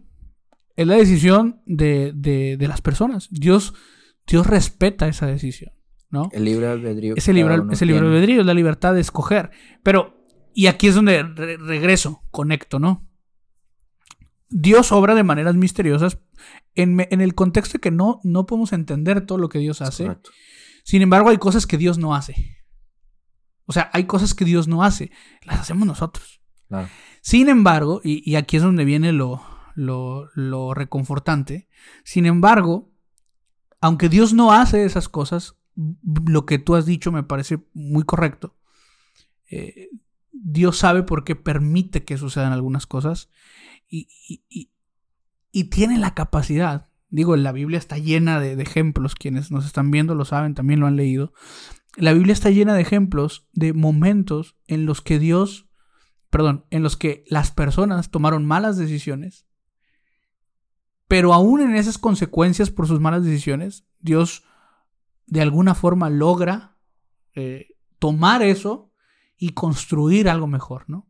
De ahí es que de pronto nosotros decimos, bueno, no sé por qué Dios hizo eso, aunque no lo haya hecho, pero sé que va a ser algo mejor. Eh, porque lo estamos conectando. No, bueno, Dios no lo hizo, pero, pero Dios sí va a hacer algo mejor. Sí, y aquí es donde viene lo importante. Si nosotros le damos esa oportunidad. Ahora, lo que a ti te estaba pasando, pues era algo natural, lógico, ¿no? Porque era algo que no querías, era algo, buscaste la forma de que no sucediera, pero sucedió y entraste en una depresión. ¿Y cómo te fue? ¿Qué, qué, cuánto tiempo duraste? ¿Qué, Yo recuerdo que cuando sucede esto, que nos vamos a Ciudad de México, ese ha sido el viaje más triste de toda mi vida. Recuerdo perfectamente eh, en el avión, de regreso, en el aeropuerto, esperando un vuelo, un vuelo retrasado, este, lo peor. Y recuerdo que cuando llegamos a Monterrey, llegamos a casa de ella y ella me dice, quédate, quédate conmigo, ¿verdad? O sea, este, quédate a, dormir. Yo, desde que sucedió el vuelo de regreso, yo ya venía con mi cabeza en blanco y con como si existiera ese sonido de en mi cabeza existiendo todo el tiempo. Y, y, yo no tenía cabeza para absolutamente nada porque estaba tratando de asimilar lo que acababa de suceder. Era algo muy fuerte que a mí me, me destrozó. O sea, honestamente, no, no era algo que yo quería. Y, y, sobre todo porque cuando yo se lo cuento a mi mamá, yo sé que la hice sufrir a ella también demasiado porque ella claramente no estaba de acuerdo. Ella pasó por algo similar donde eh, mi papá biológico quiso que ella abortara, la llevaba camino a, a, abortar, pero mi mamá se bajó del carro en un semáforo en rojo la historia que ella me cuenta es así. Yo existo gracias a que esa señora se bajó de ese semáforo, se peló. Y ya no lo quiso volver a ver y, y aquí estoy yo, ¿verdad? Entonces, cuando yo le cuento eso a mi mamá, pues mi mamá se entristece como yo también. Solo que siento que mi mamá no sabe todo el contexto y, y, y no sabe que, que, yo pues hice todo lo que pude, pero que pues hasta ahí llegué. O sea, ya no era yo Sí, finalmente. La decisión era totalmente de ella. Entonces, este, pues bueno, llegamos y cuando llegamos a Monterrey, yo decido irme. Yo no quiero estar ahí ya con ella. Entonces yo le digo, ¿sabes qué? La neta no puedo, no, no, es, no tengo mi cabeza ahorita en estos momentos bien. Necesito irme. No, quédate, necesito que estés aquí. Dije, ya estuve contigo en esto que acaba de pasar, porque todo eso lo hicimos en un día, yo Todo eso, en un día todo sucedió. Desde las 5 de la mañana tomamos el, avión de aquí a Ciudad de México. A las 11 de la noche regresamos ahí a su casa, ya estábamos ahí. Le hablé a un amigo que fuera por mí. Mi amigo de volar, él, sí sabía el contexto. Uno de mis mejores amigos fue por mí. Llega por mí, ya yo en el carro pues, me suelto a llorar, ¿verdad? Le platico un poco, lloro. Ya me deja en la casa. Recuerdo que eh, me invitó una cervecita y llegamos a la casa y nos tomamos una cervecita y, esa plática nunca se me olvida con él, porque yo de cierta manera me sentí como reconfortado, ¿no? Así como que ya pasó, ya, ya está, a darle vuelta a la página. Pero obviamente uno piensa así, solo que el corazón y, es, se, mete mucho con la cabeza, ¿no? Normal. Y, Seres humanos. y pues entonces me deprimí como un mes y medio en el, en el cuarto, ya que justo cuando llegué, de entre todo lo malo que me está sucediendo, llego a la casa y me encuentro con que mi Xbox ya estaba de vuelta porque me lo habían mandado a arreglar. Entonces mi, consola ya estaba de vuelta, por lo que me la paso jugando en aquel entonces el Halo Reach. Y le tengo muchísimo cariño a ese juego por eso y, el Ultimate Team, que tú lo conoces. Del FIFA. Poquito, menos que tú.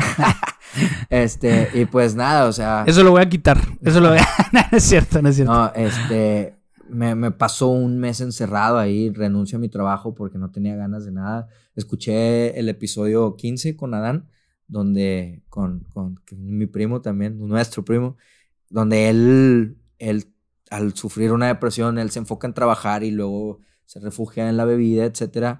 Yo aquí me refugié en los videojuegos, pero no trabajé, a diferencia de él, ¿verdad? O sea, dejé de trabajar totalmente. No tenía ganas de nada más que de estar echado jugando videojuegos pero era disfrazar algo con, con, con ese tipo de cosas, porque en, había momentos donde literal estaba jugando y de repente me quedaba así pensando, ¿qué habrá sido? O, o sea, ¿qué hubiera sido? ¿Sabes? Sí. Y en ocasiones también he soñado, así que soy papá de, de una niña, ¿verdad? He soñado ese tipo de cosas y digo, vaya, o sea, me, me, rompe el corazón. Eso, actualmente ya, ya no me pasa que, que, que me duela, porque ya lo superé y lo puedo compartir sin quebrarme, lo puedo compartir así sin, sin, esa, sin, sin, ese grado de emoción que en algún momento tuve. Pero créeme que sí fue una etapa muy difícil el, el, lidiar con eso porque pues me sentía culpable de cierta forma, ¿sabes? De, de, haber sido partícipe de algo que yo no quería. Pero mi, mi principal fuente de alivio es que aunque no me lo crea mi mamá, pero yo, yo oraba, yo, yo oraba porque yo estuviera bien. O sea, por yo salir de... Salir adelante. De, que quiero salir adelante, quiero mañana despertar con ganas de, de, salir a buscar un trabajo, quiero mañana salir con ganas de, de ver a mis amigos. Y, y, oraba y oraba y no, no tenía resultados a corto plazo, pero no recuerdo cómo fue, pero de pronto todo cambió y, la vida empezó a, a verse mejor. Este, nunca se me olvida, pero sí. Lo, lo que te decía hace un rato, a ver, eh, cuando tú estás en contacto con Dios, es inevitable.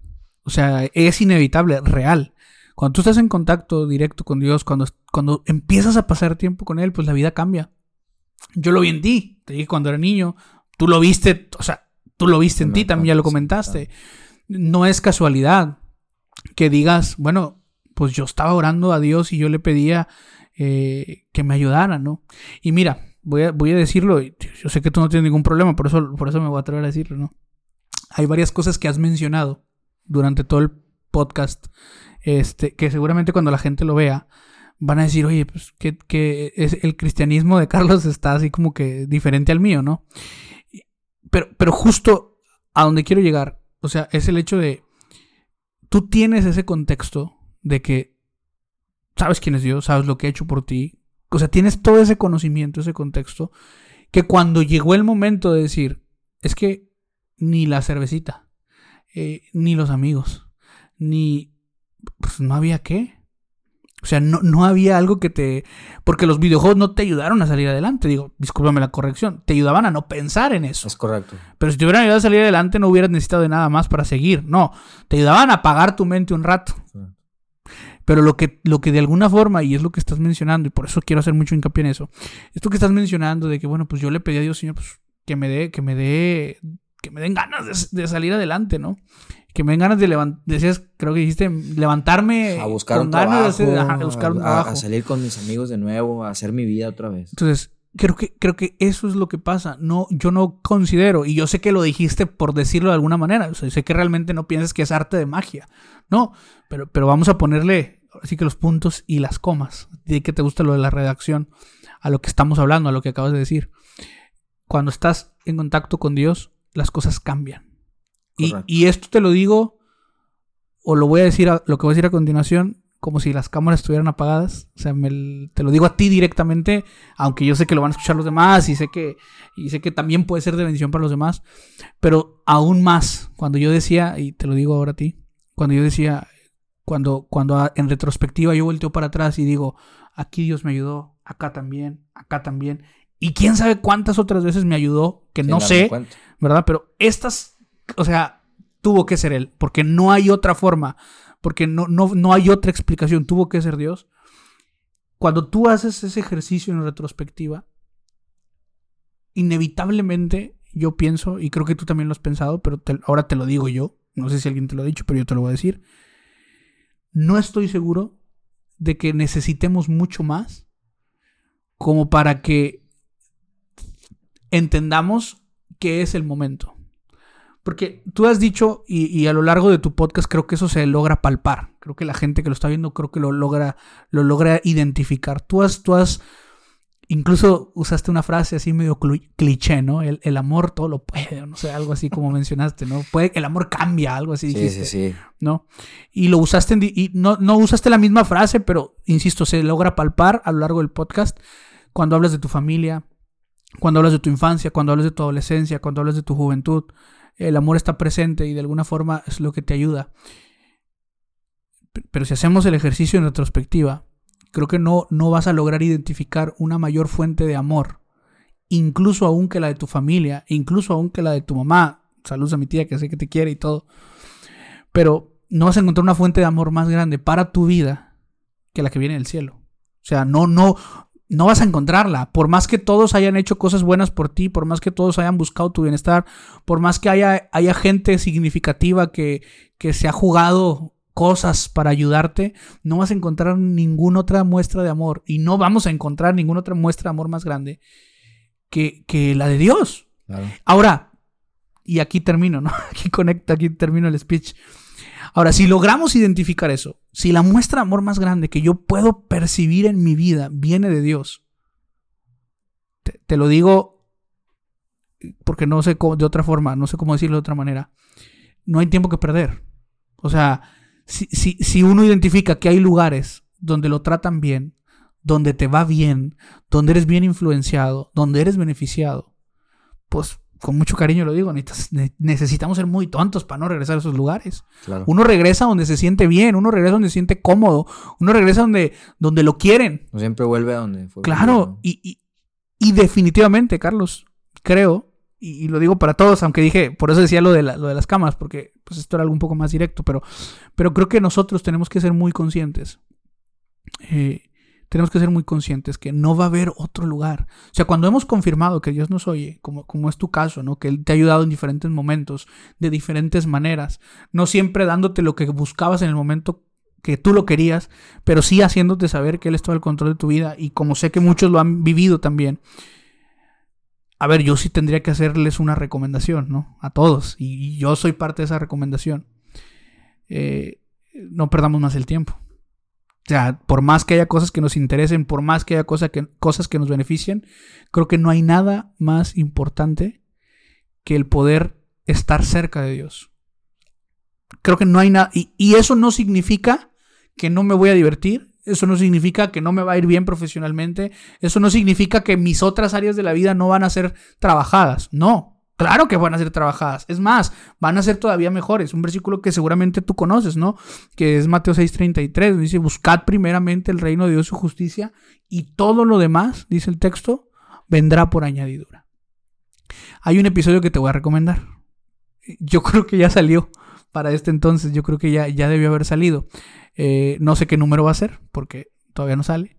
Este, lo, lo acabamos de grabar hace poco. Pero hay un, hay un episodio en donde platicaba con Raquel, o Rachel, eh, donde hablábamos de cómo e, su, su, ella creció en un hogar cristiano toda su vida, ¿no? Y hablábamos de cómo eso le ayudó o le ha ayudado hasta ahora en, en, todos los momentos de su vida, ¿no?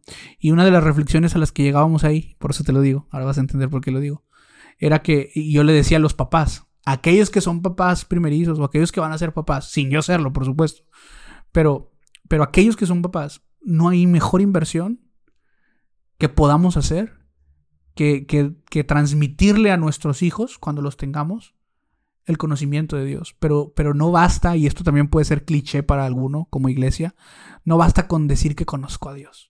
Sea, cuando digo conocer a Dios, yo estoy hablando de hay que enseñarle a los hijos, hay que enseñar a los niños a tener una relación con Dios. Eso que en algún momento aprendiste, eso que yo también aprendí gracias a mis papás.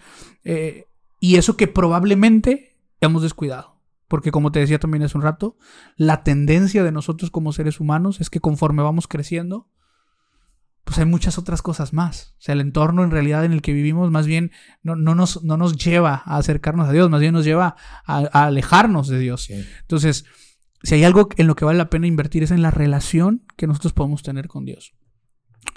Y, y, de verdad, a ver, todo esto que acabo de decir, lo digo como reflexión de lo que nos estás contando, pero creo también que lo que estoy diciendo va a ser eco en, en, en, muchos de los que están viendo y están escuchando, y que a lo mejor no han pasado por las mismas circunstancias de vida que tú, pero que tal vez sí han, experimentado el, saber, el conocer de Dios, haber tomado un rumbo diferente, o sea, alejarse de Él, y esporádicamente decir, Señor, necesito ayuda. Y Dios porque Dios no, no nos ha dejado de amar, ¿no? Siempre nos ha amado, siempre ha procurado nuestro bien.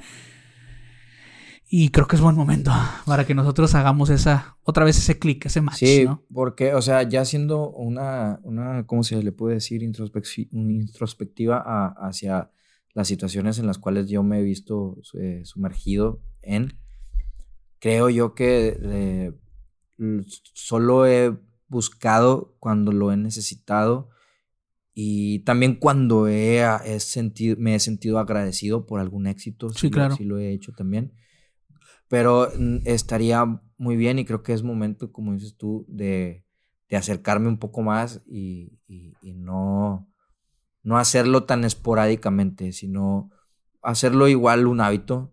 Así es. Porque al final de cuentas es algo positivo para, para la vida de uno mismo. Nunca te va a hacer mal el acercarte a Dios. Al contrario. yo soy consciente de eso. Que quizás la gente tengamos otras prioridades, eh, quizás tengamos otras cosas en las cabezas, no tengo tiempo, siempre hay tiempo, siempre, siempre se puede dedicar un tiempo y yo soy consciente de todo eso porque lo viví, lo disfruté y tengo demasiado cariño hacia lo que significa el, el, acercarte realmente a Dios, porque existen cosas como el ir a la iglesia, pero nada más ir sin estar. También, claro. Entonces, yo creo que eso tiene que nacer genuinamente de la persona y honestamente, ah, no digo que yo sea el hombre ya más maduro del mundo, pero creo que he alcanzado un punto en mi, en mi forma de ser y en mis pensamientos en los cuales soy consciente que, que, genuinamente me gustaría acercarme un poco más y, y ver, ver qué sucede, o sea, ver simplemente mejorías, porque estoy segurísimo que todo sería mejor si yo estuviera más apegado a Dios.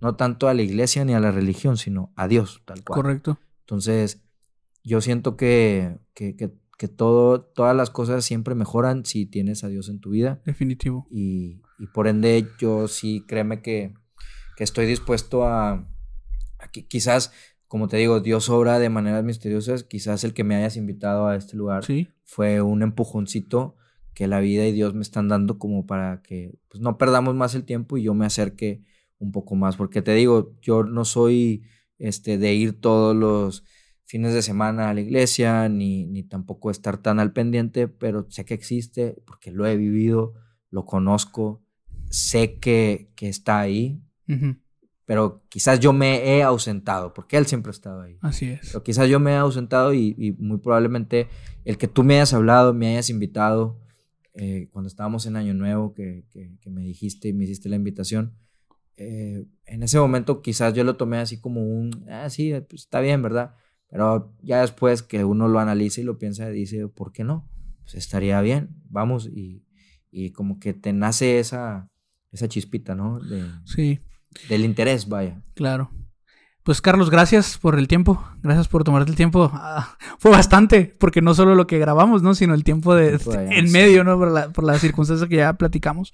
Pero gracias por tu tiempo. Eh, para ir cerrando esto, te hago una pregunta. ¿Podrías decir que Dios nos oye? Dios nos oye, definitivamente que nos oye. Sí. Nunca lo duden.